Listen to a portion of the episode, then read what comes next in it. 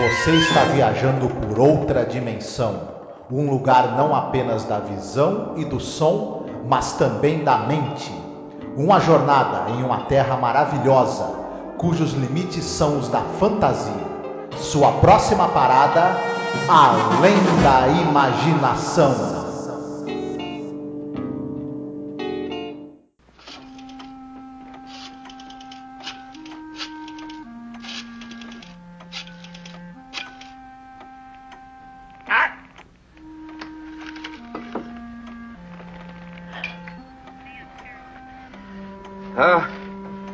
Speak to Mr. O'Connor, please. That's correct. I'd rather not say. It's rather personal. Hello, is this Mr. O'Connor? Mr. O'Connor, uh, you have a man working for you in personnel, a young man named Alfred Brewster. That's right, been with you about a year and a half. Man's a communist. That's right, the man's a communist. A subversive, a menace to our society, should be discharged immediately. Olá, ouvinte, seja bem-vindo a mais um episódio sobre a série clássica Além da Imaginação. Eu sou a Angélica. E eu sou o Marcos. Hoje nós iremos falar sobre o episódio número 94, no geral da série, episódio número 29 da terceira temporada, 4 O'Clock, 4 horas. Esse é um episódio dirigido pelo Lamont Johnson, roteiro do Rod Selling, adaptado de um conto do Price Day. E é episódio que eu me arrisco a dizer, ele conversa muito com a nossa realidade, né? Do momento mesmo atual, né? Sim, é, eu percebi aí no nosso personagem principal desse episódio alguém que tem é, 17 tatuado nas nádegas. Pois é, um fio dental, né? Ainda por cima. Uhum. é isso, gente. Então, é um episódio com o Theodore Bickel, né? Que é um ator é, excepcional, né? Ele se passa numa única sala, né? Ele só tem apenas um elemento praticamente. Então, isso é muito curioso, né? Como foi feita ali a filmagem, né? Como foi feito os elementos de cena para ficar uma sala interessante, apesar de pequena e apertada, né? Com muitos arquivos, mesa, né? Gaiola com papagaio, muita coisa. Sim. A gente, à medida que a gente for falar da, da história, a gente vai poder apontar o quanto foi importante o design do, do set ali, né? Do cenário. Para ajudar a contar essa história e fazer um paralelo com a mente conturbada do nosso personagem. Exatamente. E aí, vamos falar um pouquinho sobre o ator principal, né? Que tem mais, ó, tem mais três pessoas ali que aparecem no elenco, né? Mas sobre o Theodore Bickel, é um daqueles casos que a gente começa a fazer pesquisa para o podcast e você se depara com, né? Um ser humano assim que ele fez de tudo na vida, né? O Bickel, ele é um cara nascido na Áustria, mas atuou boa parte da sua carreira nos Estados Unidos. Ele, na Broadway, ele, por exemplo, fez é, participação da montagem da Noviça Rebelde, participação da montagem do Violonista no Telhado. Era um cara que ele cantava muitíssimo bem e ele sabia cantar canções populares em diversos idiomas diferentes. Ele falava é, seis, sete idiomas, mas ele sabia cantar canções em pelo menos 20 idiomas diferentes. O cara não era brincadeira. Ele, enquanto ator, ele conseguia reproduzir o sotaque da nacionalidade que você pedisse para ele, ele sabia reproduzir. Enfim, além disso, só para citar, ele tá, por exemplo, no filme Uma Aventura na África do John Huston. Ele está no filme Mulan Rouge o filme de 52. Ele tá, ele é o xerife daquele famoso filme Acorrentados. Você tem o Sidney Poitier e o Tony Curtis que fogem da, do presídio, mas estão é, presos por uma algema, né, por uma corrente. Famosíssimo filme. Enfim, ele era um, ele era um cara ativista também, né, pelo, pelo, pelos direitos humanos. Um baita de uma figura, um genial ator. Ele fez é, muitas e muitas. Ele era uma pessoa excelente, como eu falei, ativista pelos direitos humanos, uma pessoa muito culta, é, mas ele fez muitos e muitos vilões, né? Ele era uhum. muito chamado para fazer ou vilões ou pessoas com traços de, de, de personalidade, de caráter duvidoso. E ele fazia muitíssimo bem isso. Ele era um membro do Mensa, né? Esse grupo de pessoas de alto QI eu sei que isso daí tá meio queimado porque tem aquele idiota lá do Traje a Rigor, né? Mas esse era um cara do Mensa realmente excepcional, né? Como uhum. você disse, um ativista pelos direitos humanos, ativista pelos direitos dos artistas, sabe? Ele apoiou sempre as causas é, dos artistas e tal, né? Então ele, ele é recordado com muito afeto, com muito carinho, né? Esse ator, por ser realmente uma pessoa incrível, participou de muita coisa na televisão também, né? Até Star Trek. Então Sim. ele, sabe, maravilhoso mesmo. E olha, é, é uma felicidade poder falar sobre esse episódio, apesar de ser um tema que a gente vai acabar falando sobre política, não tem jeito, né? Mas ele é um cara que é, é notório, assim, que ele até gostava de participar, fazer essa espécie de papel como ele fez, que é para você é, denunciar essa espécie de, de, de comportamento, né? Então é muito interessante. Sim, ele teve um posicionamento também muito é, marcante contra o macartismo, contra essa coisa do pessoal de, que, que era colocado em listas negras, enfim, uma figura importante assim, tanto quanto ator quanto pessoa também, né? É, a gente tem também a Phyllis Love, ela faz no, no, nesse episódio a esposa de um sujeito que esse nosso personagem principal está tentando de um, de um, professor que está tendo a vida é, destruída por esse personagem do episódio que nós vamos explicar como é que ele faz para destruir a vida das pessoas. A Phyllis Love é, é uma atriz, ela começou trabalhando no teatro é, em Iowa. Ela nasceu no estado de, de Iowa e ela começou trabalhando no teatro ali regional. Fez muitas e muitas produções de teatro é, no estado dela. Depois foi para o Actors Studio em Nova York e daí para frente, já nos anos 50, engatou uma carreira de coadjuvante no cinema e em muitas e muitas participações na televisão. Ela fazia mais papéis românticos na televisão. Ela era a mocinha das séries. E ela ia desde o drama, faroeste, policial, enfim, todo tipo de, de, de, série que você possa imaginar, em algum momento você ia ter a participação da Phyllis Love como a, a mocinha de algum dos episódios, né? Uma atriz muito boa, eh, muito dotada dramaticamente falando, né? Uma, uma excelente atriz e por isso teve é, convites de, de, de, trabalho durante muito tempo. Nos anos, em, em, é, nos anos 70, no, no, final dos anos 70, ela se é, aposentou e largou a carreira de atriz. Ah, a última pessoa que aparece bastante no episódio é o, é o ator Lyndon Childs, que ele faz o agente do FBI. Ele era um cara de televisão, ele tem também bastante participações em todo tipo de série também. Ele fazia bastante série policial, ele tem esse esse jeitão assim sério, né, que transmite uma certa altivez e seriedade. Então ele, ele, ele tava lá nas séries de policial, nas séries de faroeste, mas na verdade séries policiais, é, drama, enfim, trabalhou nos teatros televisionados também. Mais recentemente, ele apareceu pouco antes de falecer. Ele faleceu aos 80 anos de idade, em 2013, em 2013 se eu não me engano. Mas ele acabou participando num dos, do, do, dos filmes aí de uma revival da trilogia de filmes do Dr. Mabuse. Hum, olha, que legal. Foi um dos últimos, dos últimos papéis, na verdade, o último papel. Ele faz o inspetor, né, de polícia que tem aqui que, dessa história do Dr. Mabuse. Mas é um, era um ator de televisão. Né? Ele está em Lambada a Dança Proibida também. Ai, por exemplo. tem um podcast sobre. Uhum. Ele, a, a, gente citou aquela série do lobisomem, lembra? Que a gente chegou a citar num dos episódios? Uhum. Ele também está em, em, um episódio dessa série, por exemplo. Enfim, ele tá no V, né? A batalha, lembra? Aquela série do V, a batalha final? Sim, a série clássica, né? A série clássica ele também está. Isso aí. Bom, eu queria comentar um pouquinho sobre o Price Day, né, que é o autor do conto. Ele é conhecido por esse conto, né, o conto mais famoso dele, Four O'Clock. Porém, ele é um jornalista vencedor do prêmio Pulitzer, né?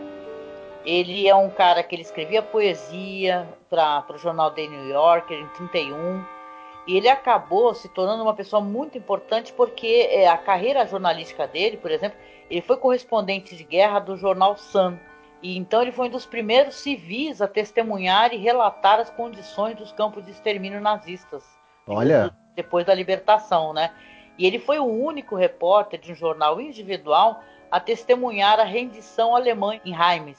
Então, ele é uma pessoa que ele realmente ele era excepcional né, enquanto um jornalista, né? Trabalho muito diversificado, escrevia poesia, contos. Diz que esse Four O'Clock é uma temática que ele não abordava muito, né? Ele tinha outras temáticas das quais ele trabalhava mais. E ele, inclusive, trabalhou para o cinema, fez roteiro para um filme com a Ida Lupino, chamado The Lady in the Mob, né? uhum. É, de 39 esse filme. E diz que é muito interessante. Não assisti, eu quero acompanhar toda a carreira da Eda Lupino ainda, mas é, é, é, fascinante, né? E tem umas diferenças na, na história, né? Porque o Rod Serling, que é um excelente roteirista, escrevia muitíssimo bem, ele adaptou, né? Porque o Price Day tem uma história deste homem, mas é uma coisa muito contada por flashback, né? Então você tem um, um, um, algumas interações que também não tem no conto né? Então o Rod Serling adaptou é, e diferenciou, porém o conto é muito famoso, um conto muito importante, que por sinal eu não sabia, até compartilhei no nosso grupo, gente. Entrem lá no nosso grupo no Facebook, que é o Fãs de Além da Imaginação, que existe um movimento, claro, a série é muito querida e é sempre recordada. E tem o, o Zachary Quinto, né, que vocês devem recordar porque ele fez um papel nos filmes novos de Star Trek, né? Ele fez o Spock jovem, e ele tem uma leitura, né? Os caras passaram isso em rádio nos Estados Unidos. É, tem uma leitura deste conto, Four O'Clock, e é muitíssimo elogiada a leitura dele, porque é muito enervante. Ele tem uma atuação muito interessante, uma, a, fazendo um audiodrama. Vocês vão ver né, do que se trata a história. A gente já falou que é impossível a gente não relacionar com os temas é, do, das, dos quais nós estamos tratando nesse momento, né? O mundo, né? Com esse crescente é, conservadorismo e autoritarismo, né? Então, é, vamos chegar lá. Mas é uma curiosidade interessante, né? Eu fiquei muito curiosa e também se eu achar um caquinho, prometo que coloco aqui no podcast. The hands of the clock on the table in front of Mr. Krangle stood at 3:47 on a summer afternoon. You're wrong about that, you know, he said, not taking his eyes from the face of the clock. You're quite wrong, pet. As I have explained to you often enough before, the moral angle presents no difficulties at all. The parrot, in the cage hanging above him, cocked her head and looked down with a hard, cold, reptilian eye. An ancient eye. An eye older by age upon age than the human race. Oh, yeah. Beleza, então vamos lá para a sinopse. Hoje é a sua vez, né? Manda ver. O episódio fala a respeito de um personagem chamado Oliver Krangle. Esse sujeito, ele tem uma obsessão em investigar a vida das pessoas, pessoas que ele acredita que sejam assassinos, subversivos, pervertidos, comunistas principalmente, né? Ele recolhe informações a respeito do, da vida dessas pessoas e usa essas informações para tentar destruir a vida delas. Ele liga para o trabalho delas, para os parentes, para as pessoas que as conhecem e tenta expor a vida dessas pessoas e levar essas pessoas à desgraça, para ou levá-las à prisão ou levá-las a perder o emprego. E ele leva isso de maneira obsessiva porque ele acredita que com isso ele está tentando erradicar o mal do mundo. E o que, que, será que vai acontecer com esse sujeito? Né? O episódio fala justamente sobre essa, sobre essa obsessão. Só que em um determinado momento, o nosso personagem ele imagina que ele, o trabalho que ele está fazendo de, e erradicando o mal, pegando os, os malvados na, na, na, concepção dele um por um, está muito lento. Ele imagina que ele poderia ter, usar uma, fazer uma outra coisa que pudesse destruir o mal de uma vez por todas com um só golpe. E ele chega à conclusão de como ele deve fazer isso. Mas o que, que será? Vamos descobrir ao longo do episódio. É verdade, ele, ele menciona esse momento, né, quando ele tem esse essa visualização, né, que ele acha que o que ele faz é um trabalho divino, né? Então, é, todas as pessoas é, malvadas, já, já, que o trabalho dele é muito lento, né, ele tem que ficar ligando para as pessoas, né? Primeiro diálogo que a gente tem no episódio, ele ligando para uma empresa e falando de um cara, falando assim, ah, fulano que trabalha com você aí um ano e meio, é, é, é verdade, trabalha com você, o cara, a pessoa confirma, pois é, ele é comunista. Hum. Então a gente quer que você retire essa pessoa daí. Aí a pessoa, pelo jeito, fala que, né, da onde ele obteve essa informação, porque faria isso, é porque eu sou um cidadão preocupado, entendeu? Então, faça alguma coisa, eu vou, vou falar com o seu gerente e vou fazer com que você seja demitido. Então, o Oliver Kringle, ele é um típico cidadão de bem, né? Então, ele tem para ele, assim, uma, ele se acha uma bússola moral, um paladino da justiça e da verdade, aonde ele define o que, que é bom, o que, que é mal a dado momento você tem ali uma personagem, uma moça que vai bater a porta, que vai tentar conversar com ele e falar assim: por que, que você está perseguindo meu marido? O marido dela é um médico e o caso é que uma pessoa faleceu no plantão desse médico, que é o marido dela, ele tá. O Oliver está escrevendo cartas e cartas e cartas ao hospital, exigindo que ele seja demitido, né? Aí ela fala pro Oliver, fala assim, mas o meu marido tinha muitas pessoas para atender naquele momento. Ele tinha na, na, no plantão dele várias pessoas, não, não tinha como salvar todas ao mesmo tempo. Ele debocha da mulher, trata a mulher muito mal, né? E ela fala para ele, na verdade, que ele sim é o mal, né? Que ele é o mal, é que ele é, é ele, ele é um, uma pessoa cruel, né? Pelo que ele está fazendo, porque ele está infernizando, né? Aliás, né, Marcos, se recorda, ele tem uma técnica, né?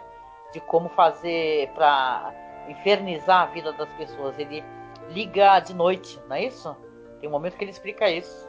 Sim, ele prefere ligar para as pessoas de madrugada, porque ele acha que é, o, que é o momento em que as pessoas vão se sentir mais incomodadas com as ligações e vão fazer alguma coisa a respeito, nem que seja para se livrar dele, né?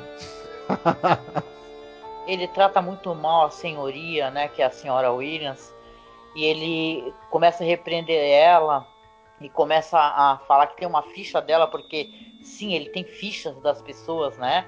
Tem arquivos e fichas, e ele fala que ela é uma mulher simplória, entendeu? E, sabe, não, não evoca nem o interesse dele, né? Ele é uma pessoa horrorosa, né? Uma das melhores coisas que tem em cena é aquele papagaio dele que fica falando louco, louco, né? Mad, né? Mad, Mad. Ele vai e coloca uma bolachinha ali na, no, no copinho do papagaio. Exatamente. Eu adoro essa história de, de, desse, desse negócio dele ficar colocando ali as nozes pro papagaio e o papagaio sempre chamar ele de maluco. É, ele fica gritando mad, mad, mad, né? Na história original tem até uma coisa muito curiosa essa parte do papagaio, porque aqui no episódio dá a impressão até que ele tenta calar o papagaio com a comida, né? Ele meio que cada vez que o papagaio começa a gritar louco, louco, louco, que é o que ele é, ele vai e coloca ali a bolachinha, né? E o bichinho fica quieto, olhando, né? E tal. É até muito bonitinho, né? O papagaiozinho. E ele vai lá e coloca, né? Então ele tem poucas interações, né? Coisa que essas interações elas não existem no, no conto original, né? Do Price Day.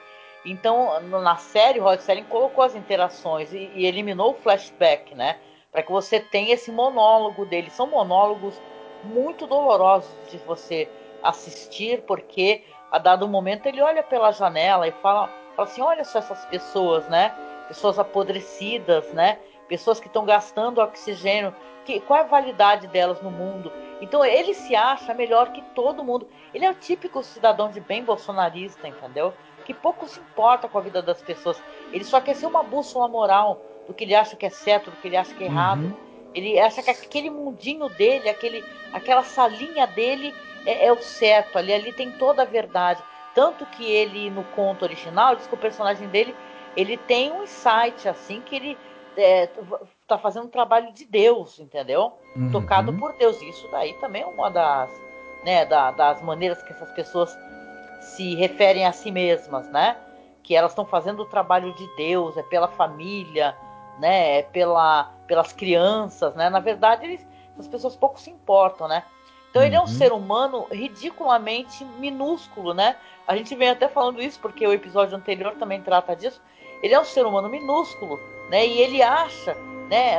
Justamente porque a, a esposa desse médico que vai falar com ele fala que ele é um, um homem pequeno e tal, e ele tem esse negócio de ele achar então que é, é vai existir um grande momento às quatro horas da tarde e que todas as pessoas malvadas vão se tornar pessoas de 60 centímetros né? Que tanto que aí ele está aguardando ansiosamente a, a, a, visita de um cara do FBI, porque ele vai falar para o FBI, ó, você pode prender todas essas pessoas que você encontrar que tenham 60 centímetros, pois elas são pessoas malvadas. Exatamente. E o cara do FBI vai escutando né, os argumentos dele, falando que, que ele investiga a vida das pessoas e que ele descobre quem, quem são criminosos, quem são pervertidos, quem são aqueles que são comunistas infiltrados, ele tem uma teoria da conspiração que, na verdade, os comunistas se infiltraram em todas as escalas ali do, do, do, do da vida social americana. Eles estão infiltrados no governo, na educação, os comunistas estão, infiltrados em todos os locais. Parece os idiotas paranoicos que a gente vê no Brasil hoje, que eles acham que tem comunista infiltrado em tudo que é lugar, né?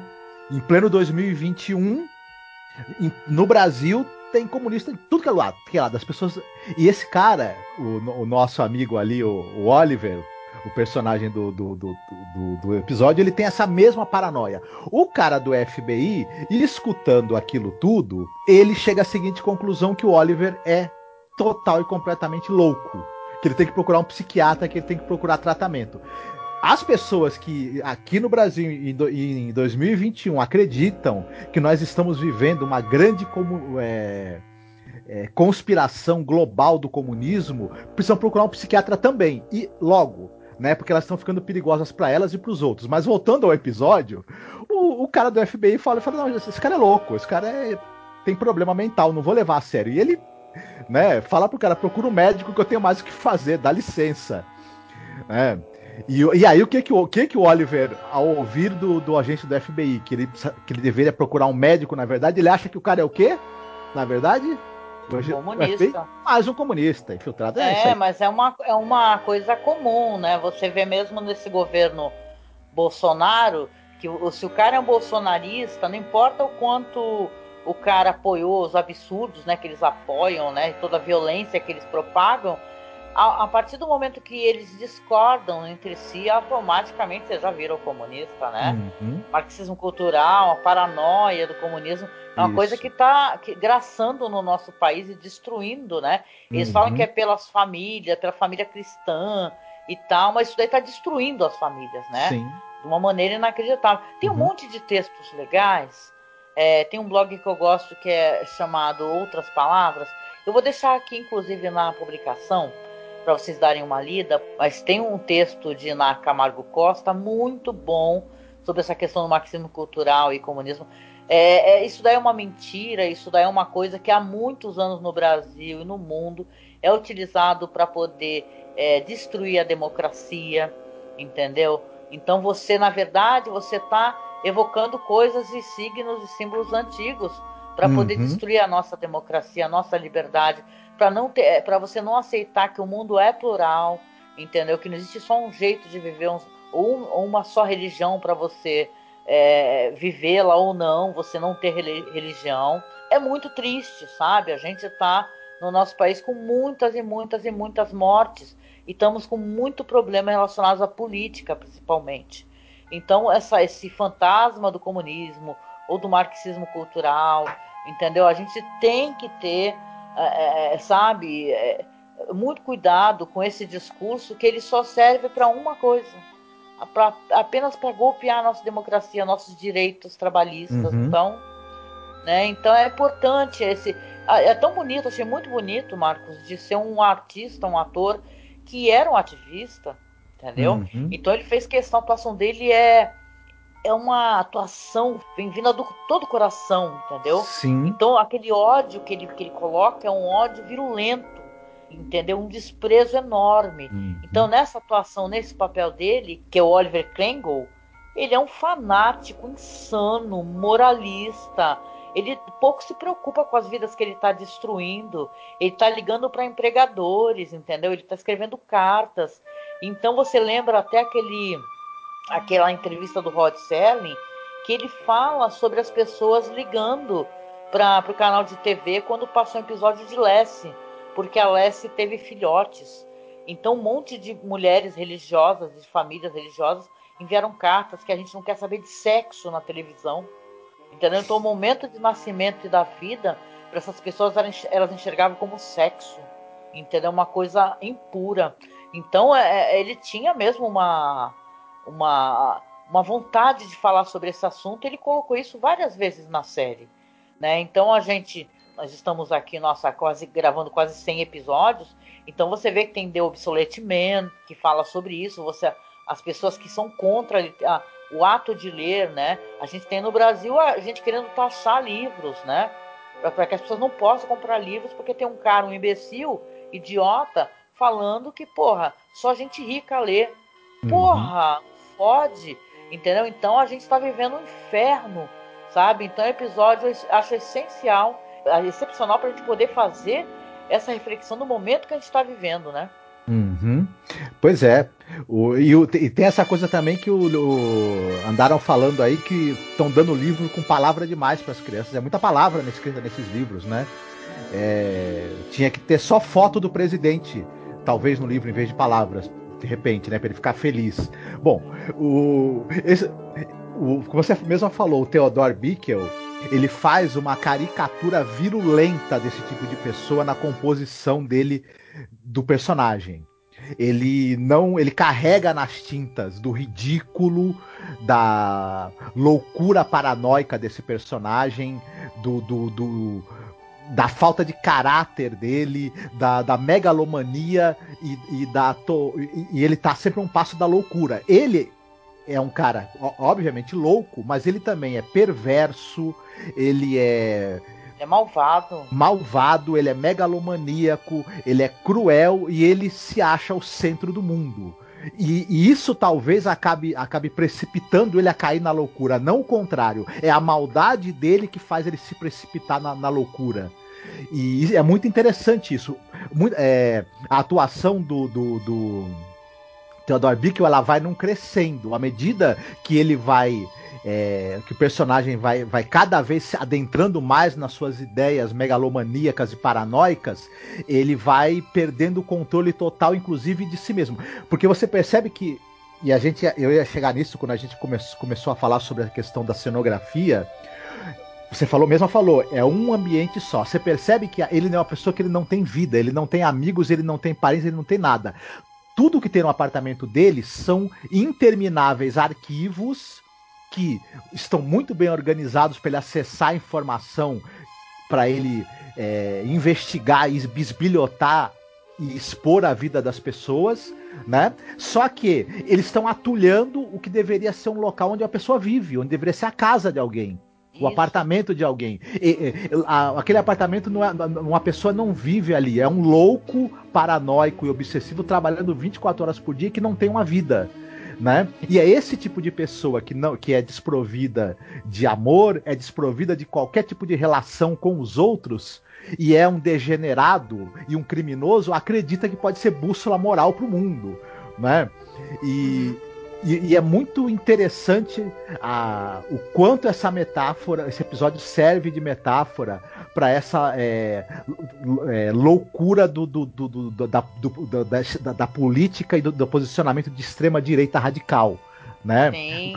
Ele que seria Anon... tranquilamente alguém do QAnon hoje em dia, né? Sim, sim. Ele poderia ter fundado o o QAnon. Ele é um pouco mais organizado do que as pessoas do QAnon, porque ele, ele, ele, ele, a vantagem que ele tem sobre essas pessoas é que ele é uma pessoa organizada. Eles nem isso não são, né?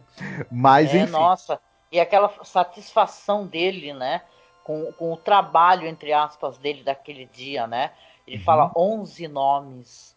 Eu consegui implantar a dúvida sobre a vida de 11 pessoas mas porém é muito lento esse meu trabalho, trabalho de formiguinha, né? Ele uhum. acha que isso demora, que pode não dar no que ele quer, entendeu? Então ele quer cobrir muito mais. Ainda por isso que ele acha que vai acontecer algo singular, uhum. né? Sim. Então, às quatro da tarde, todas as pessoas malvadas, as que, eles, as que ele considera malvadas, né? Todas terão apenas 60 centímetros. Então, quando ele recebe o cara do FBI, ele acha, ele fala pro cara sobre todas essas coisas que ele acha que vai acontecer, o que ele tem feito. O cara fala para ele assim: olha, o que o senhor tá, tá fazendo, na verdade, o senhor tá atrapalhando. Né? Vamos colocar aqui considerações, porque na época do marcatismo, né? O, FBI e tal, né? Mas assim, ele fala, para isso existe a lei. Uhum. A lei uhum. existe para isso, não é o senhor que tem que aplicar a lei. O senhor definir quem é culpado e quem é inocente. No caso do, dele, ele só considera as pessoas culpadas. Uhum.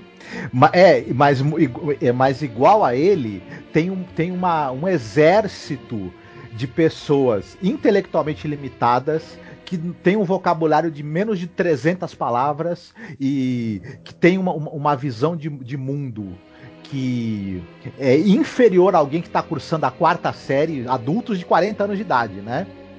E acham que tem que, que, tem que reformar o mundo, que tá tudo errado no mundo, só, tá, só, só eles é que estão certos. Né? E, Não, e, é... e para isso tudo, foda-se, é uma hipocrisia sem fim, né? É gente indo aglomerar na rua, né? Hum. Atos antidemocráticos, é, vacinados, né? Com a vacina no, no braço, né? Pedindo para outros se, se sacrificarem, né? irem trabalhar, as escolas funcionarem. A gente está vivendo uma época muito difícil nessa pandemia, né? uma época muito sofrida e está muito difícil a gente acompanhar, sabe, a loucura a desgraça da, da demolição do nosso país e a nossa democracia sendo é, implodida, né? Uhum. Exatamente, a gente percebe é, similaridades entre a situação que esse episódio ele comenta e as coisas que a gente vê hoje em dia e que provavelmente o Rod Selling acompanhou nos anos 50 com o macartismo, com a paranoia anticomunista, com essa com a, com a extrema direita botando as garras de fora, né? É, em diversas ocasiões, também na época dele, e, e o episódio ele é muito feliz em relação a isso. Eu, eu só acho que, que, que tem uma coisa no, no, no, no, no roteiro que assim esse episódio talvez ele tivesse se beneficiado de se ele fosse um pouco mais longo. Por quê? Essa coisa de, dele achar que ele tem poderes que podem é, fazer com que ele consiga fazer as pessoas más ficarem com 60 centímetros de altura e tudo mais, é, é, fica meio assim. É, não é exatamente uma crítica que eu estou fazendo, mas para mim, é, dele ser um paranoico organizado que tem um trabalho para expor a vida das pessoas e acusar as pessoas, para ele acreditar que ele tenha poderes para mágicos de certa maneira, de um verdadeiro Deus para fazer a altura das pessoas diminuir, pa, é, parece que é um salto de uma, de uma situação mental para outra que não tem um meio termo, não, é uma coisa que ficou meio assim é, sem ter uma construção para mim, né? A gente pode imaginar também que aquele final é, e tudo mais é, é uma loucura da cabeça dele, né? E, e, tudo. Mas eu achei que, que talvez um pouco mais de tempo, claro, o episódio tem um tempo fechado que eles não poderiam ampliar, né? Isso só vai acontecer na quarta temporada. Esse personagem mereceria um desenvolvimento um pouco maior para a gente poder entender essa lógica distorcida que ele tem, né? É verdade, concordo contigo. Esses episódios de 25 minutos, né? Eles é, se sente às vezes que tinha que ter mais conteúdo ali, né? Apesar que eu acho que ele consegue, é um episódio é um, sobre um personagem, né? Trabalha é, essa mente perturbada desse personagem e ele consegue mostrar que o personagem é, ele é uma pessoa enlouquecida também, né? Apesar de estar fazendo de maneira é, ele, está fazendo maldade, tendo consciência que ele está fazendo coisas erradas, né? Entendeu? Uhum. Quando a uhum. mulher pede, pelo amor de Deus, né? Deixe meu marido em paz, né? Que meu marido não consegue dormir com você o tempo todo atormentando o hospital. Então você, é, você tem essa quebra né, da total realidade, porque o plot twist é esse, né? Às quatro horas da tarde, ele está ali aguardando ansiosamente ali na janela, olhando para ver as pessoas reduzirem, ficarem pequenas, e ele que fica pequeno. Uhum. Ele se torna um homem minúsculo, né? No conto, a questão do papagaio, você tem porque ele fica o tempo todo alimentando, dando nozes até para o bichinho, e ele repara que ele não alcança mais a gaiola. Então ele tem essa noção do que aconteceu com ele dessa maneira, na hora que ele vai tentar alimentar, ele vê que ele não alcança. Né? Na série, é uma coisa. Pode, alguém, alguém pode achar que é anticlimático esse final. Eu acho um final perfeito. Esse é um episódio que eu colocaria no top 10 tranquilamente. Porque ele é um homem pequeno, porque pessoas assim, na verdade, são. O são. São pequenos. Né? Uhum. São pessoas que têm uma visão limitada. Entendeu? Então, você ser pequeno não é você ser uma pessoa pequena com uma crítica estética, não. Você é uma pessoa pequena, porque você está reduzido a esse pequeno espaço, né? Que você está aí é, entre tuas coisas, né? A tua visão é limitada, entendeu? O teu, teu, teu jeito de ver o mundo é limitado, entendeu? Você vê que é uma pessoa que não tem acesso à leitura, ele, ele, a única coisa que ele faz na vida dele é ter esses monte de, de, de formulários e arquivos sobre outras pessoas, né? Uhum. Ou seja, né, ele acha que ele é a bússola moral do mundo. Né? Então ele acaba descobrindo que ele mal vai conseguir enxergar pela janela o mundo que ele está tentando julgar o tempo todo e condenando. Né? Ele se acha o juiz e o, e o executor, né, praticamente, do mundo. Então é um final que é, é uma porrada, assim, né? Pode. Uhum. As pessoas podem até criticar. Eu acho um final que ele, ele deixa meio ambíguo ali para o espectador né? Por que, que ele acha que tem esses poderes? Como eu te disse no conto, ele tem um insight, né? Ele, ele acha que está fazendo trabalho de Deus, porque ele está olhando para umas nuvens, assim, fala, não, tudo isso que eu faço aqui é porque Deus acha que eu, que eu tenho direito de fazer, entendeu? E uhum. veja bem, isso daí é uma coisa que muita gente se acha né, no mesmo né, direito né, de julgar as pessoas e condenar as pessoas, né? Uhum. Então é, é, é, um episódio muito importante, né? Se a gente falou naquele episódio lá sobre os sapatos das pessoas, e você colocar os sapatos das pessoas é, e as pessoas se transformam naquele ser, né? A gente usa muito essa, esse negócio de você colocar um calçado do outro para se colocar no lugar, se colocar no lugar da empatia, você ser empático, né? E você tentar entender que a, vida não é ali o teu ambiente. Para tudo tem outras perspectivas. Então esse cara é um cara que não tem perspectiva de nada e agora vai ter menos ainda. Uhum tem uma leitura interessante que a gente pode fazer também desse episódio, que ele, se, ele, ele, acha que tem poderes de um deus, na verdade. E ele também se imagina onisciente, porque ele acha que ele consegue perscrutar a vida de todo mundo e, e fazer um julgamento preciso do que tem no coração das pessoas, se elas são boas ou más. Então, é, ele é também uma metáfora de um deus, né? Vingativo, é, um, um, Deus que julga as pessoas o tempo todo e fica impondo punições a elas é, de, de, maneira arbitrária. E o quanto que, que esse Deus é o Deus desse tipo de pessoa, né? Eles enxergam é, o, a divindade e Deus dessa maneira. Ele é tão baixo, cruel e vingativo quanto elas são. E também essa leitura de uma religiosidade deformada e doentia também é interessante e patética, né? Também. É, esse episódio funciona em muitos níveis. O final, eu acho que ele não funciona enquanto plot twist, porque a gente logo imagina o que, que vai acontecer. Quem vai ficar pequeno é ele. Isso aí Sim. a gente já vê, mas enquanto metáfora da, da, da, dessa coisa do cara que não enxerga a, a, própria pequenez e a própria irrelevância, é muito bem colocado e é muito engraçado de se ver também. Né? Concordo. Muito bom, muito bom.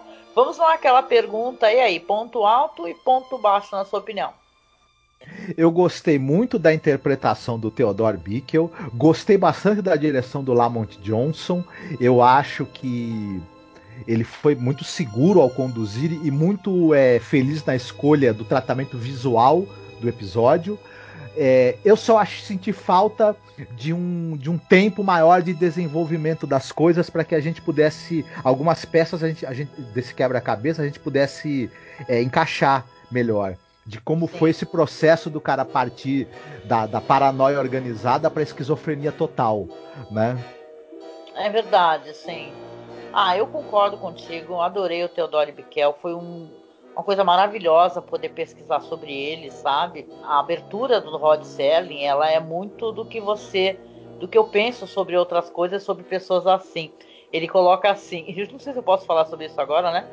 Mas ele coloca assim: esse é Oliver Kringle, um traficante de petulância e veneno. Ele escolheu arbitrariamente às quatro horas da tarde como a sua. Aqui ele coloca uma palavra em alemão que eu não vou tentar pronunciar, mas a tradução é crepúsculo dos deuses, né? Como seu crepúsculo dos deuses pessoal. e estamos prestes a assistir a metamorfose de um fanático pervertido, envenenado pela gangrena do preconceito, ao status de um anjo vingador reto e onisciente, dedicado e temível. Ah, então é uma, né? Ele já no começo ele já falou a quem que é esse Oliver Kringle, né? Uhum. E cara, é muito fascinante esse episódio e é muito triste, né? Que esse episódio que ele foi ao ar, é, deixa eu ver aqui rapidinho, ele foi ao ar, gente, em 6 de abril de 62 saca? Nós estamos aqui hoje, que estamos gravando, é 5 de maio de 2021, entendeu? A gente está gravando muitos e muitos anos depois e a gente está, pelo menos no nosso país, em vários países no mundo, né? Para quem acompanha a notícia, acompanha a política, a gente faz isso muito, vivendo isso novamente, né? Essa, essa farsa chamada, essa, essa caça ao comunista, entendeu? é, você retirar e remover direitos é, que foram uma batalha de muitos anos e né, de, de, pessoas que verteram muito sangue por esses direitos trabalhistas, sabe? Então a gente está perdendo muita coisa. A gente precisa muito refletir, entendeu? E ver o que está acontecendo no nosso próprio país, cobrar das pessoas, sabe? A responsabilidade pelos atos do que o povo está passando hoje em dia, né? Então Olha, com, com certeza é um episódio que eu gostei muito. Pra mim não tem ponto baixo. Eu acho que até esse plot twist que tem, ele funcionou para algo, né? Para representar de maneira visual algo que esse personagem é. Uma pessoa pequena, uma pessoa insignificante. E é isso, né? Pois é. uhum. é. Muito bem. E eu queria saber de você quais indicações de filmes ou outros produtos você tem, né, relacionados ao episódio. Pois é, pois é. Olha, eu vou indicar um filme que eu sou absolutamente apaixonada em todos os níveis possíveis. Eu sou fã do Paul Scofield, que é um ator inglês, sabe? Ele nesse filme ele tem uma interpretação apaixonada, incrível. Né? A gente tem um podcast sobre esse filme que é o A Man for All Seasons, que é um filme de 66 dirigido pelo Fred Zinnemann. E a gente fez um podcast, né, com o Paulo Elache, eu, você e Paulo Elache. E é um, um, um, um, drama biográfico, né, que vai contar a história do Sir Thomas More, né, que é o Lord Chanceler da Inglaterra, e é o cara que se recusou a assinar uma carta pedindo para o Papa que anulasse o casamento do Henrique VIII com a Catarina Aragão, né, para que ele pudesse casar com a Ana Bolena, né? Para quem conhece essa história, né? Você vê que é um cara que foi matando esposas, né? E apesar de ser um filme que sim, o personagem é um personagem religioso, eu lembro que a gente teve essa, esse debate no podcast do, do cara ter uma, uma o Sir Thomas More, né? Ser um cara que ele não se rende ao fato de torcer as leis e alterar as leis para que o rei fizesse o que quisesse, né? E depois está comprovado, foi daí que inclusive vem aquela religião anglicana, né?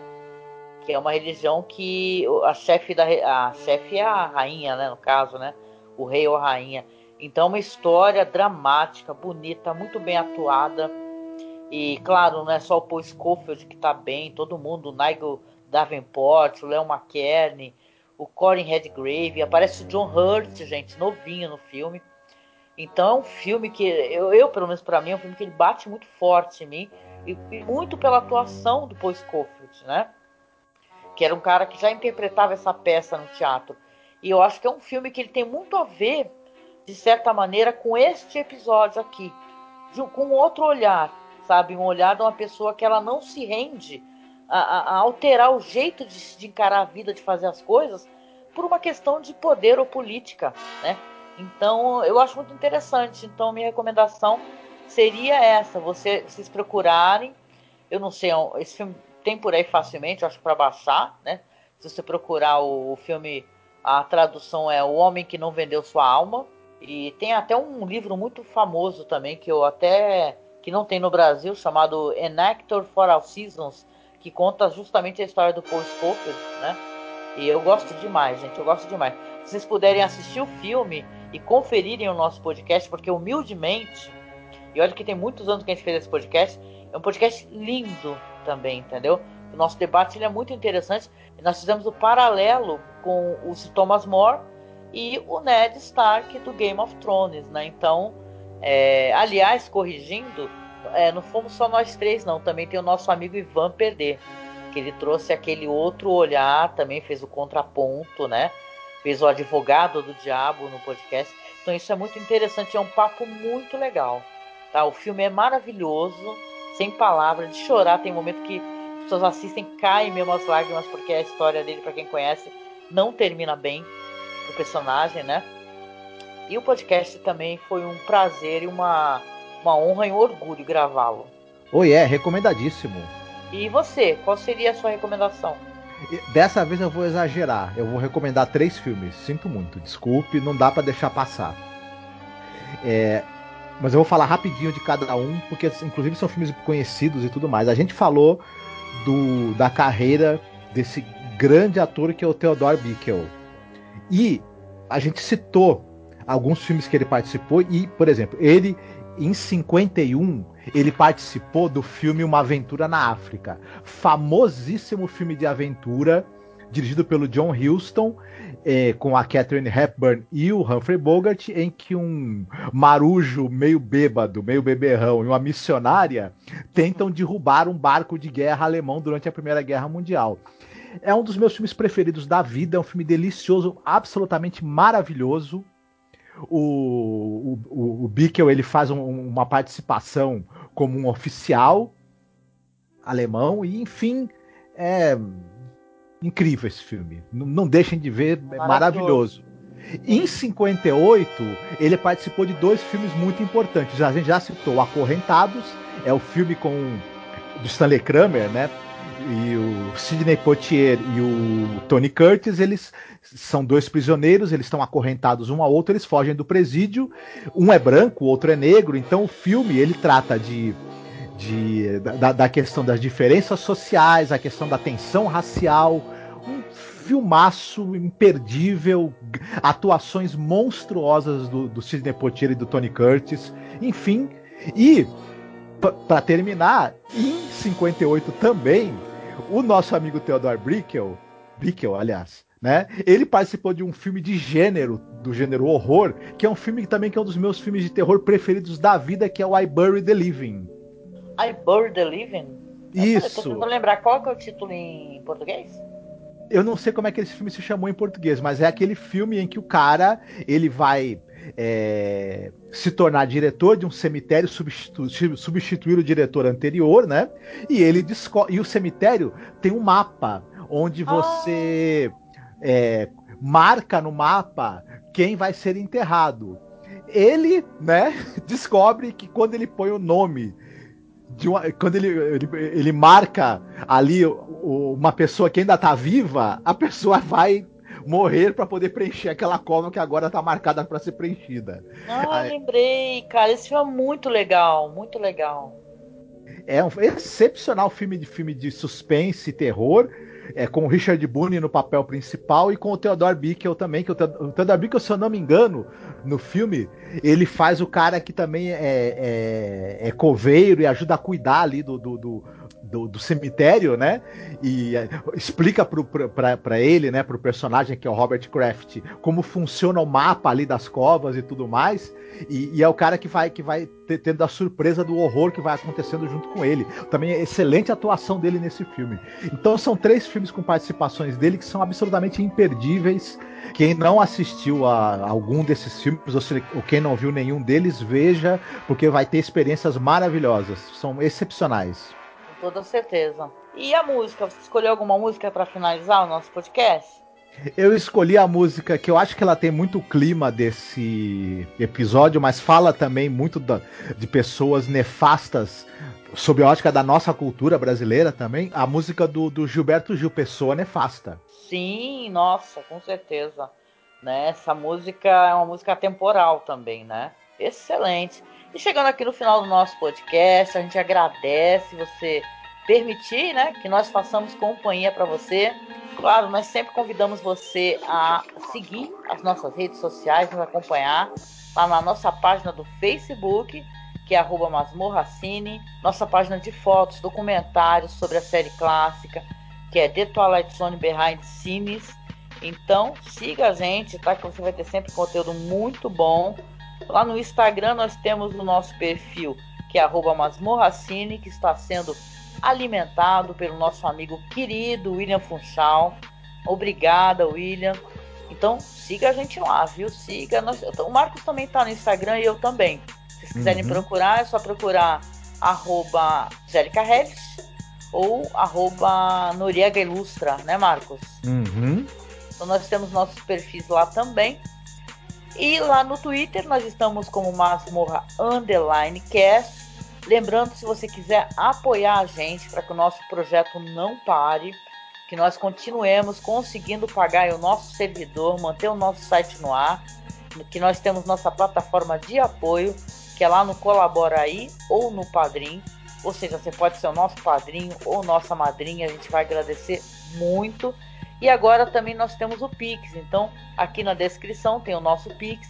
Se você quiser doar algum valor pelo Pix, nós vamos receber diretamente, sem o desconto, né? A porcentagem que, esses, que essas plataformas retiram dos apoios. A gente também vai ficar muito contente, vai nos ajudar bastante.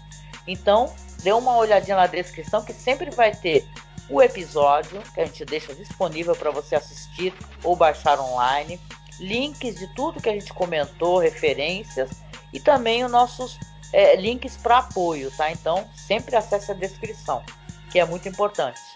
E a gente né, vem chegando no final aqui, deixando um abraço muito apertado. Ninguém solta a mão de ninguém, gente. Sim, né? Que a época é muito difícil, precisamos nos unir, viu? Somente assim a gente vai fazer com que os Oliver Krengels né, do Brasil eles caiam, né? E eles não se reelejam, né? Não, Marcos? Com certeza.